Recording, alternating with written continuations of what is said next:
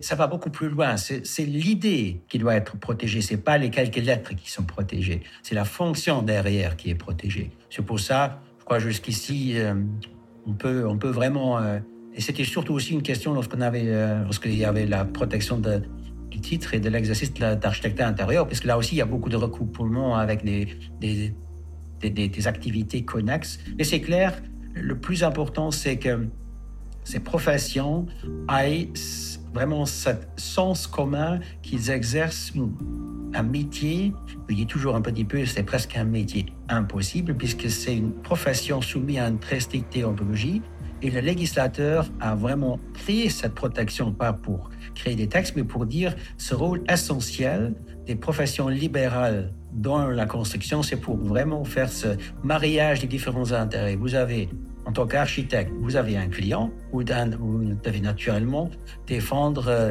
comprendre et sentir les besoins du client.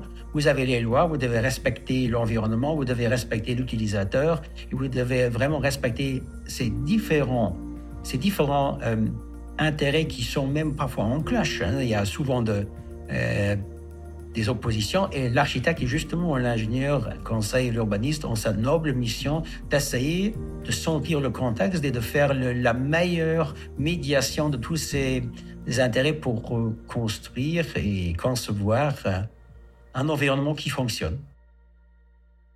Saison 1 La guerre du titre.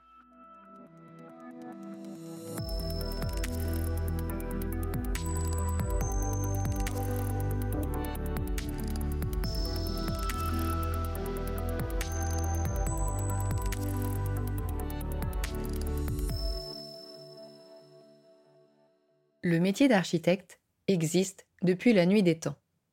En effet, l'humain a toujours cherché à se protéger, et que ce soit par le biais de cavernes, constructions vernaculaires ou de créations spectaculaires, l'art de construire remonte à la nuit des temps. Étymologiquement, le mot architecte vient du grec architecton. Archo signifie commander et tecton artisan, ou plus précisément charpentier, ce qui donne mot à mot maître charpentier. Ce métier a évidemment évolué et l'architecte tel que nous le connaissons actuellement a une histoire plus récente. Au moment de la Révolution française, la profession est libre et sans structure officielle. Ce n'est qu'en 1940, avec la création d'un ordre, que la profession est encadrée. Après la protection du titre, dont nous parlerons ultérieurement, les architectes obtiennent la protection de la fonction par le biais de la loi du 3 janvier 1977 qui déclare l'architecture d'intérêt public. L'architecture est une expression de la culture. La création architecturale, la qualité des constructions, leur insertion harmonieuse dans le milieu environnant, le respect des paysages naturels ou urbains, ainsi que du patrimoine, son intérêt public. Les autorités habilitées à délivrer les permis de construire, ainsi que les autorisations de lotir, s'assurent, au cours de l'instruction des demandes, du respect de cet intérêt. Article 1 de la loi du 3 janvier 1977. Avec la construction du marché européen et la possibilité pour tout professionnel de travailler temporairement ou définitivement dans le pays de son choix, une harmonisation du diplôme a été mandatée par l'Union européenne, conduisant à la suppression du DPLG, diplômé par le gouvernement. La France a donc adopté en 2005, pour 5 ans de formation académique, l'actuel diplôme d'État. Ce master universitaire ne donne pas le droit de construire, mais forme à la conception architecturale. Le reste, qui représente une part considérable des projets, à savoir le droit, les relations contractuelles, les logiques d'acteurs, l'économie, le fonctionnement d'une agence, la réglementation, les normes, sont enseignés pendant une unique année supplémentaire de formation dite professionnelle, par ailleurs facultative, qui comporte au minimum 6 mois de stage et 150 heures d'enseignement théorique la fameuse HMONP, un acronyme un peu indigeste qui signifie habilitation à la maîtrise d'œuvre en son nom propre. Cette réflexion sur la place des architectes dans le projet et sur le type de savoir qu'ils mobilisent qu'a introduite l'HMONP mériterait que l'on révise profondément l'enseignement de la formation initiale, licence et master. Où il est encore fréquent de laisser penser aux étudiants qu'ils se destinent à être des chefs d'orchestre d'une opération. Cette illusion rend inutile d'emblée l'apprentissage de l'écoute, du dialogue et de la négociation, la recherche du compromis, et non de la compromission dans la démarche de projet et revient à supposer que le rapport aux autres, dans une opération de construction, repose uniquement sur une relation dominant-dominé. Ce mythe du chef d'orchestre, où de victimes sont symétriques, ne sert ainsi qu'à reléguer au rang de disciplines inutiles l'enseignement de la règle de droit, entendu comme prise en compte des différents intérêts de la société, intérêt public, intérêt privé. De l'économie comme relation d'échange et processus de formation de la valeur. De la sociologie urbaine comme compréhension des modes de coexistence sociale en ville, mixité, ségrégation, mobilité. De l'histoire de la ville et de l'architecture comme évolution des formes dans le temps, etc. Lesquels s'avèrent pourtant indispensables dès lors qu'il s'agit de comprendre en quoi l'intervention de l'architecte s'inscrit dans des relations réciproques et des configurations sociales mouvantes et évolutives. Il est regrettable d'attendre cette dernière année pour introduire en bloc ces savoirs tournés vers l'action, conditionnant fondamentalement la réalisation d'un projet, quand un apprentissage plus progressif permettrait de renforcer le pouvoir d'agir des étudiants. Isabelle Chéneau, profession architecte. L'enseignement, qui permet de créer du lien et de la communication, n'intervient donc que dans une année facultative qui forme à la maîtrise d'œuvre. L'archigraphie de 2022, publiée par le Conseil national de l'Ordre des architectes, souligne d'ailleurs que le nombre restreint d'étudiants admis en HMONP limite le nombre de futurs architectes. Il note d'ailleurs une diminution de 19% du nombre de diplômés HMONP sur l'année 2019-2020, sans savoir si ces chiffres sont liés ou non à la crise sanitaire. Il sera intéressant d'observer dans quelle mesure cette baisse des diplômés HMONP sera rattrapée ou non dans les années suivantes? CNOA, Conseil national de l'Ordre des architectes, Archigraphie 2022. Toutefois, tous les diplômés en architecture n'ont pas vocation à devenir concepteurs. La vocation de l'architecte est de participer à tout ce qui concerne l'acte de bâtir et l'aménagement de l'espace. D'une manière générale, il exerce la fonction de maître d'œuvre. Outre l'établissement du projet architectural, l'architecte peut participer notamment aux missions suivantes. Aménagement et urbanisme, y compris élaboration de plans, lotissement, élaboration de programmes, préparation des missions nécessaires à l'exécution des avant-projets et des projets, consultation des entreprises, préparation des marchés d'entreprise, coordination et direction des travaux, assistance au maître d'ouvrage, conseil et expertise, enseignement. Article 2 du Code de déontologie des architectes. Historiquement, l'architecte maître d'œuvre exerce en libéral à l'image des médecins ou des avocats. Avec la réforme du diplôme, la HMO rend obligatoire le passage par le salariat. Pour les architectes DE, le salariat représente quant à lui la majorité des insertions professionnelles. En fonction de l'agence où ils travaillent, les architectes DE se retrouvent bien souvent à exercer les mêmes missions qu'un architecte en titre, à savoir conception de projet, dessin de détails d'exécution, échange des relations, que ce soit avec les clients, les bureaux d'études ou les artisans, mais aussi suivi de chantier.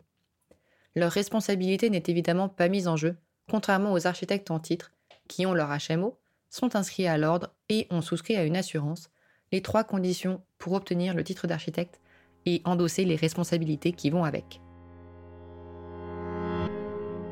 Pour moi, c'était très difficile aussi pour le grand public. Enfin, il ne faut pas oublier que on fait des études d'architecture mais on ne peut pas se, effectivement se présenter en grand public euh, en tant qu'architecte. Bon, en pratique, euh, c'est pas bien, mais on le fait quand même hein, pour des, des raisons euh, de, de, commodité. Euh, mais c'est vrai que moi cette question, elle, elle m'intéresse particulièrement parce que, comme je disais, euh, mon mémoire, je le fais justement sur cette période de salariat et le rapport qu'on a à la profession en tant que salarié. Et comme tu le disais, Pauline, on fait des missions d'architecte sans respecter de déontologie euh, pour moi, il y, a, là quand même quelque chose à, re-questionner. C'est-à-dire que on, on, construit, parce que je pense que toi et moi, on a tous les deux construit euh, avec une, grande autonomie. Euh, certes, une assistance de nos patrons, mais on a quand même fait des missions d'architecte. Mais euh, on n'a pas du tout suivi la déontologie. On n'engage aucune responsabilité. Alors, si c'est le système-là que veut la profession, pourquoi pas? Mais en tout cas, moi, je trouve que c'est un système qui est, comme tu disais, profondément paradoxal. Mais alors, qu'est-ce qui fait de nous des architectes? Est-ce notre instruction, acquise pendant nos cinq années d'études? L'habilitation à la maîtrise d'œuvre en son nom propre? L'inscription à l'ordre? Ou les responsabilités? Qu'en est-il alors des salariés? Qu'est-ce qui les connecte au sens de leur profession? Qu'en est-il de leur identité forgée au cours de leurs études lorsqu'ils intègrent une structure? Au sein même de la profession, la question de la légitimité, du sens du métier et de qui est architecte ou non est un sujet en soi depuis des décennies. Comment pouvons-nous alors définir notre métier lorsque nous nous présentons? Mais aussi, comment convaincre le grand public de faire appel au service d'un architecte, de la plus-value qu'apportent nos missions et de l'intérêt de notre profession si ces questions ne sont pas résolues en interne, en amont? Comme l'a analysé Dominique Reynaud, les difficultés que les architectes rencontrent dans l'exercice de leur métier sont généralement attribuées un peu paresseusement aux crises économiques, lorsque reflète en réalité une crise de légitimité de la profession, amorcée bien avant le premier choc pétrolier de 1973. Isabelle Chéneau, profession architecte. Prenons mon cas par exemple. Je suis architecte diplômé d'État depuis 2016 et je n'ai pas souhaité faire ma HMO en sortant de mon diplôme pour diverses raisons, puis la vie m'a mené à exercer au Luxembourg. Je travaille donc en tant que salarié dans une agence d'architecture. J'ai touché à toutes les phases d'un projet de maîtrise d'œuvre, de l'étude de faisabilité au suivi de chantier. Je me sens architecte. Et quand bien même c'est ma profession, officiellement, je ne peux pas me dire architecte, puisque ce mot renvoie au titre que je ne peux porter, puisque je ne remplis pas les trois conditions qui sont, je le rappelle, avoir la HMO, ou dans le cas de Luxembourg, valider un stage de deux ans, être inscrit à l'ordre et souscrire à une assurance. Le langage, selon moi, et le choix des mots, a un réel impact sur notre perception des choses et sur notre identité. Et dans notre profession, on ne sait plus qui est architecte ou non. Au-delà des salariés, qui exercent donc un métier mais ne sont pas vraiment reconnus, les architectes en titre luttent au quotidien pour faire reconnaître leur expertise auprès des clients et se faire payer à leur juste valeur. Dans un monde en perpétuel changement, l'architecture, pourtant d'intérêt public, et l'architecte sont oubliés, voire délaissés, menant l'intégralité d'une profession à une quête de sens. ce fil-là, on voit qu'on va jusqu'à des, débats euh, beaucoup plus profonds, mais il va falloir qu'on se pose la question effectivement de, ce port de titre euh, au sein des agences.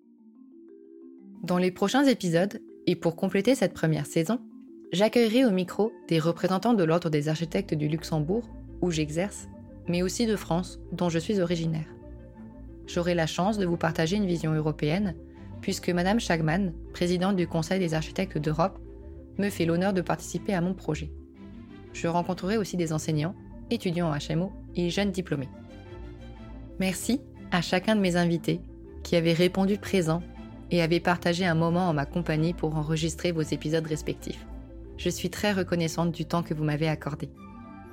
Pour la rédaction de cet épisode, je me suis appuyée sur divers textes et ouvrages dont vous retrouverez les références dans les notes de cet épisode je souhaite adresser un merci tout particulier à Flora Bonnemé de la librairie Techné Bookshop pour m'avoir conseillé le livre Profession architecte dont je me suis servi pour dresser un très bref état des lieux de la profession.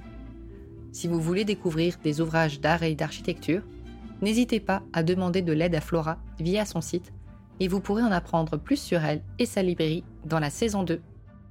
Vous avez également pu entendre de courts extraits issus de certains épisodes que j'ai réalisés dans cette saison notamment avec Pierre Hurt et Thibaut d'Artevel, et leurs épisodes seront respectivement diffusés le 27 juin et le 18 juillet.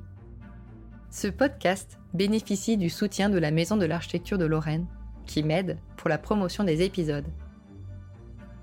Lecture des textes, Étienne Dossman. Montage, Arnaud Maté.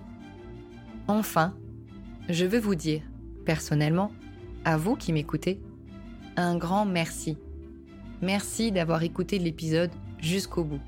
Si l'épisode vous a plu, n'hésitez pas à me laisser une note, de préférence 5 étoiles, et un commentaire sur la plateforme de votre choix. Je me ferai un plaisir de vous lire et vous répondre.